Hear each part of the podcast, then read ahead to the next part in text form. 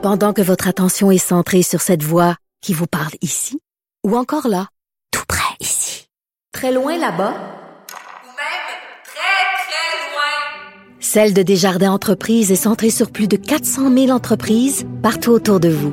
Depuis plus de 120 ans, nos équipes dédiées accompagnent les entrepreneurs d'ici à chaque étape pour qu'ils puissent rester centrés sur ce qui compte, la croissance de leur entreprise.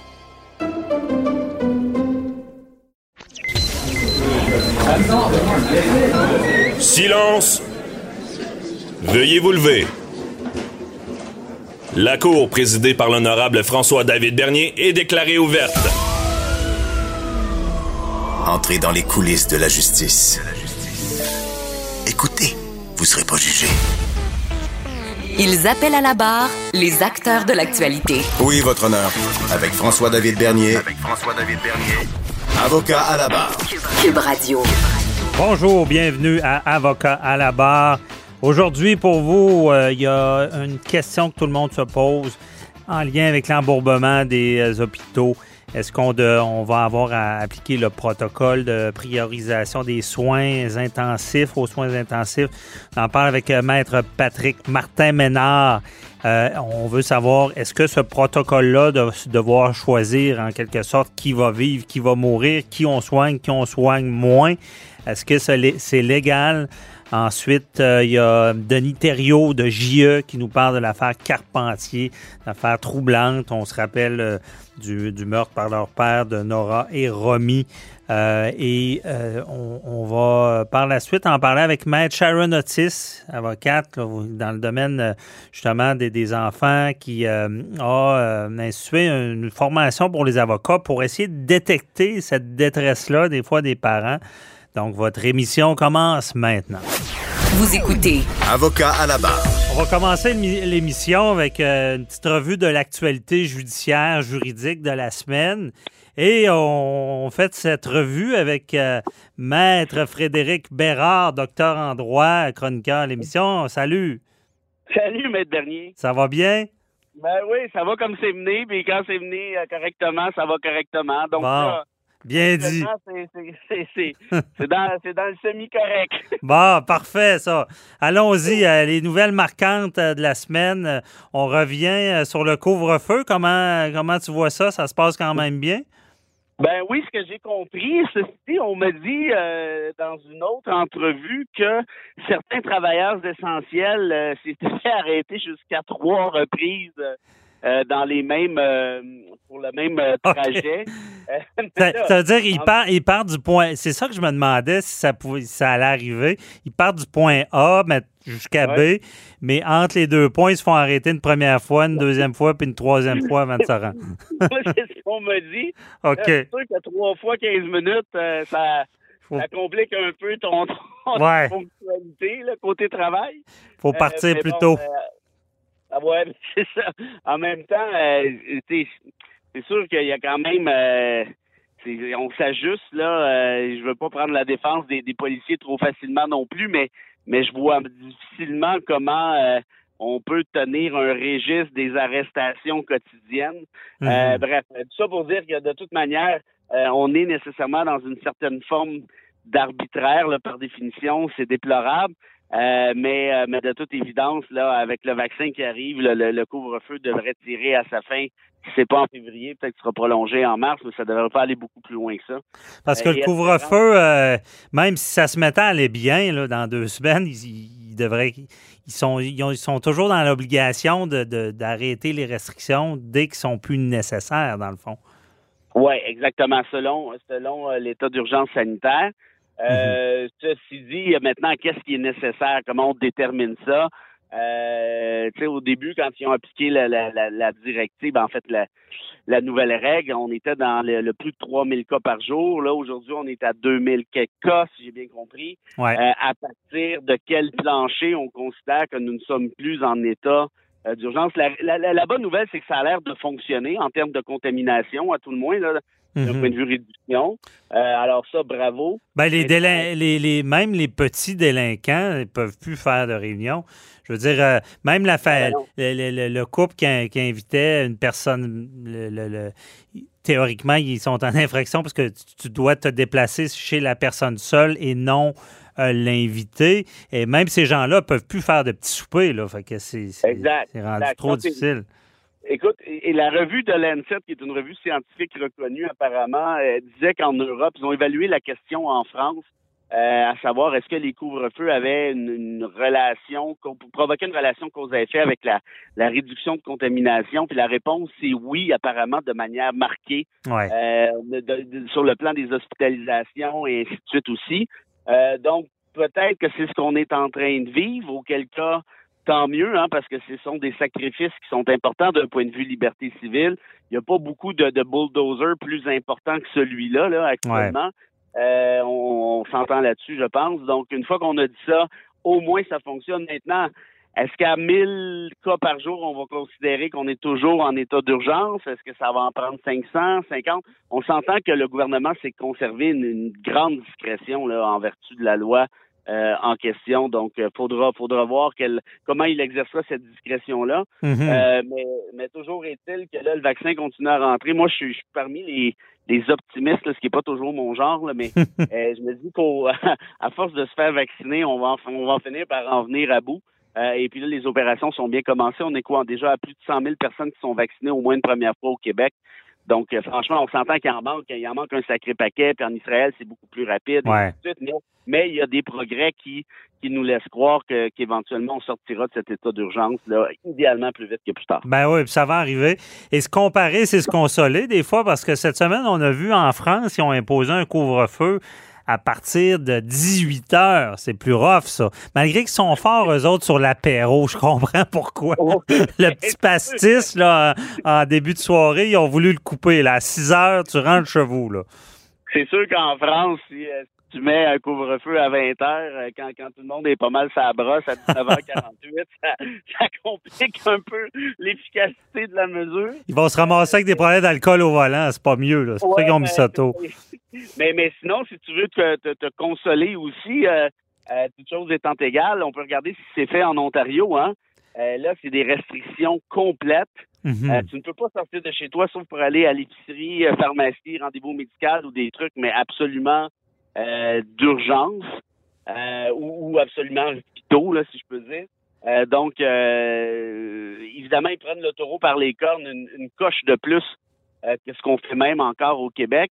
Et puis, franchement, je- moi, je salue ça en quelque sorte, là, parce que là, ça va faire bientôt quoi, 10, 10 mois là, qu'on est qu'on a les deux pieds dans cette pandémie-là. là. Je pense qu'on commence à avoir fait le tour. Puis, on voit bien que laisser aux citoyens la, la, la possibilité de respecter ou non certains conseils, Ouais. certaines directives, ça fonctionne pas, malheureusement. Malheureusement, mais on, on- tu sais, je veux dire, on aura beau dire, même la meilleure des personnes fonctionne un peu comme ça. Quand tu sais que tu n'auras aucune conséquence, oui, il y a, l'aspect moral, mais c'est beaucoup plus efficace, on se cache Exact. pas. Là. Écoute, c'est clair, puis ça s'applique, ça s'applique à moi, ça s'applique à toi, ça s'applique à tout le monde. Ce réflexe-là, du, tu veux faire de ton mieux, tu veux moralement, comme tu dis, euh, t'essaies de, de suivre les conseils, les consignes. Euh, t'es pas un imbécile. Tu dis, je comprends, tu veux penser aux autres, t'as de l'empathie, mais mais c'est Mais- tentant ici et là d'une petite tricherie un peu, euh, Ben, un peu banale peut-être, mais si on les multiplie.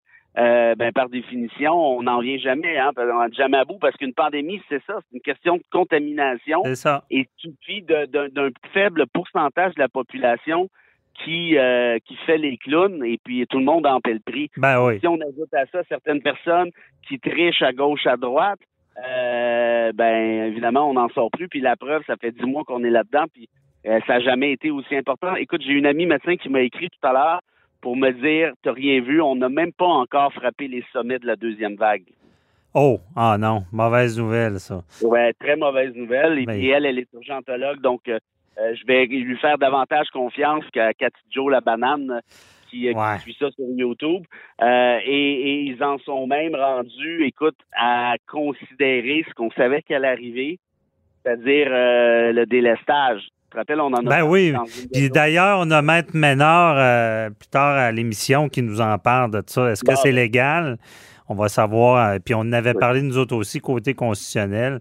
Mais effectivement, puis euh, c'est sûr, en tout cas, je pense moi que le couvre-feu quand même euh, fait un effet parce qu'on n'était pas capable d'intervenir dans les, résidences privées, c'était beaucoup trop compliqué aller rentrer chez quelqu'un pour l'arrêter là, c'était beaucoup trop. Là sur la route, c'est on réussit si tu peux pas te rendre à ton party, ben tu le feras pas. Donc tu sais, on réussit en, en amoindrissant la, la, la, la teinte au droit là. Mais on, va, on va suivre ça. Hey, euh, ça. Ça file vite. Autre dossier euh, qui, qui a fait jaser un petit peu cette semaine, c'est la lutte contre le racisme. là. Il y a eu la nomination de Brocha Manet. euh, qui, qui- le gouvernement là, Legault aurait dit que c'était une erreur parce que je pense qu'elle est contre la loi sur la laïcité. Donc, euh, qu'est-ce qu'il y en est de ça? Qu'est-ce que tu penses de ça? Ah, moi, je trouve ça fascinant. Euh, J'imagine qu'il reste plus beaucoup de temps. Là. On en reparlera euh, Il en reste quand même. Vas-y. tout à fait que tu souhaiteras. Mais, mais franchement, c'est gênant. La ville de Montréal qui Hey, il y a un problème de racisme. Est-ce qu'il y a du racisme au Québec? Oui. Sais-tu pourquoi? Parce qu'il y en a partout ailleurs dans le monde, incluant au Québec. Mhm. Sauf que nous, ici, on n'est juste pas capable de nommer les choses par leur nom. Le problème du le concept de racisme systémique, il est partout, partout, partout sur la planète, sauf à entendre François Legault ici. C'est le seul dirigeant ou à peu près qui ne reconnaît pas un concept qui est tout simple. Pourtant, ça prend pas de génie, c'est pas du génie nucléaire à comprendre. là. Le racisme systémique, c'est quoi? C'est est-ce que le système produit des billets discriminatoires? Il y en a qui disent oui, mais c'est ça, c'est de la discrimination, c'est pas du racisme. Ben, de la discrimination basée sur la race. La dernière fois que j'ai regardé, ça s'appelle du racisme. Mhm. Par exemple, si je reçois un CV, est-ce que je vais favoriser un nom québécois francophone pur laine? Ou un nom maghrébin? La réponse, c'est le nom québécois francophone pur laine. Pas tout le temps, mais dans une proportion plus importante. Même chose. C'est dur à détecter, ça aussi. Là. Euh, Ben Surtout oui, en matière d'emploi, là, tu ne pourras jamais Ben non, prouver qu'ils ne t'ont pas pris parce que tu venais d'ailleurs. Ben, ben c'est plus difficile, sauf que la Commission des droits de la personne, c'est ça sa job. Elle a fait des études là-dessus. Puis elle est arrivée avec des constats que oui, ça se fait en, milieu de travail, ça se fait d'un point de vue du logement, ça se fait aussi d'un point de vue euh, arrestation au volant, par exemple, ce qu'on appelle le profilage racial. Mhm. Et moi, je, je ne comprends pas. Je me sens pas visé, moi, là-dedans, comme Québécois francophone pur laine de région catholique en plus. Je me sens pas attaqué du tout, moi, avec le, le concept de racisme systémique. Pourquoi? Ben, parce que je suis pas raciste, tout simplement. Je me Mhm. dis, ah ben, ben oui, il y en a du racisme. Puis, puis le pire, c'est que c'est, on parle de biais inconscients. Il y a personne qui dit, regarde, toi, toi, toi, puis toi, vous êtes des racistes. C'est pas ça le racisme systémique. C'est de dire qu'on a des réflexes de majorité. Ben, C'est normal, ça. C'est comme ça. en Ben oui. Puis la peur de la différence aussi. ben oui, ben oui, puis c'est correct. Tu vas peut-être favoriser un nom qui a consonance avec lequel tu es plus à l'aise qu'un nom, par exemple, euh, je sais pas moi, d'Afrique, euh, d'Afrique du Nord que tu connais pas du tout.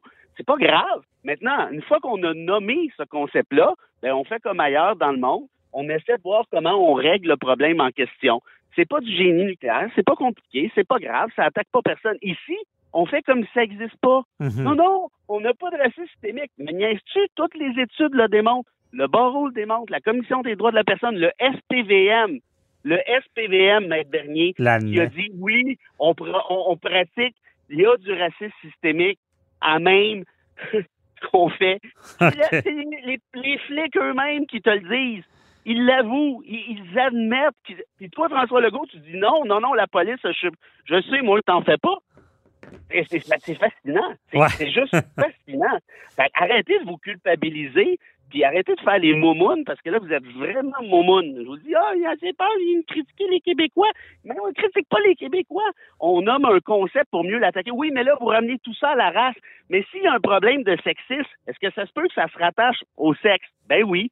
Bon, ben, qu'est-ce qu'on fait? Ben, on part de là, on nomme le concept, on essaie de Ben oui. après. Effectivement, il ne faut pas avoir peur des choses. Il y a, y de la. Ben là, y moi, y je ne comprends pas. Ouais. Et là, le, le premier ministre du Québec qui s'en va planter la ville de Montréal parce que là, il trouve que Brocha Manaille, puis là, divulgation de conflit d'intérêts, moi, c'est mon ami. Ils vont dire que oui, mais là, elle, c'est une, c'est une militante antiraciste. Mais qui c'est que tu veux qu'il nomme Ben ouais. commissaire au racisme? Qui c'est que tu veux qu'il nomme quelqu'un du, du Klux Klan? Ah non, c'est un bon point. C'est notre tendance à vouloir classer le monde dans une section. Ah, t'es de droite, t'es de gauche, t'es comme ça. Tu peux pas, tu peux pas avoir des nuances. C'est- souvent un problème qu'on voit. Mais là, c'est tout le temps qu'on avait de vrai.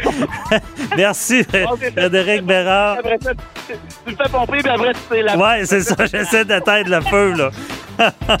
hey, merci. Bonne journée. Puis on se reparle la semaine prochaine. Bye bye.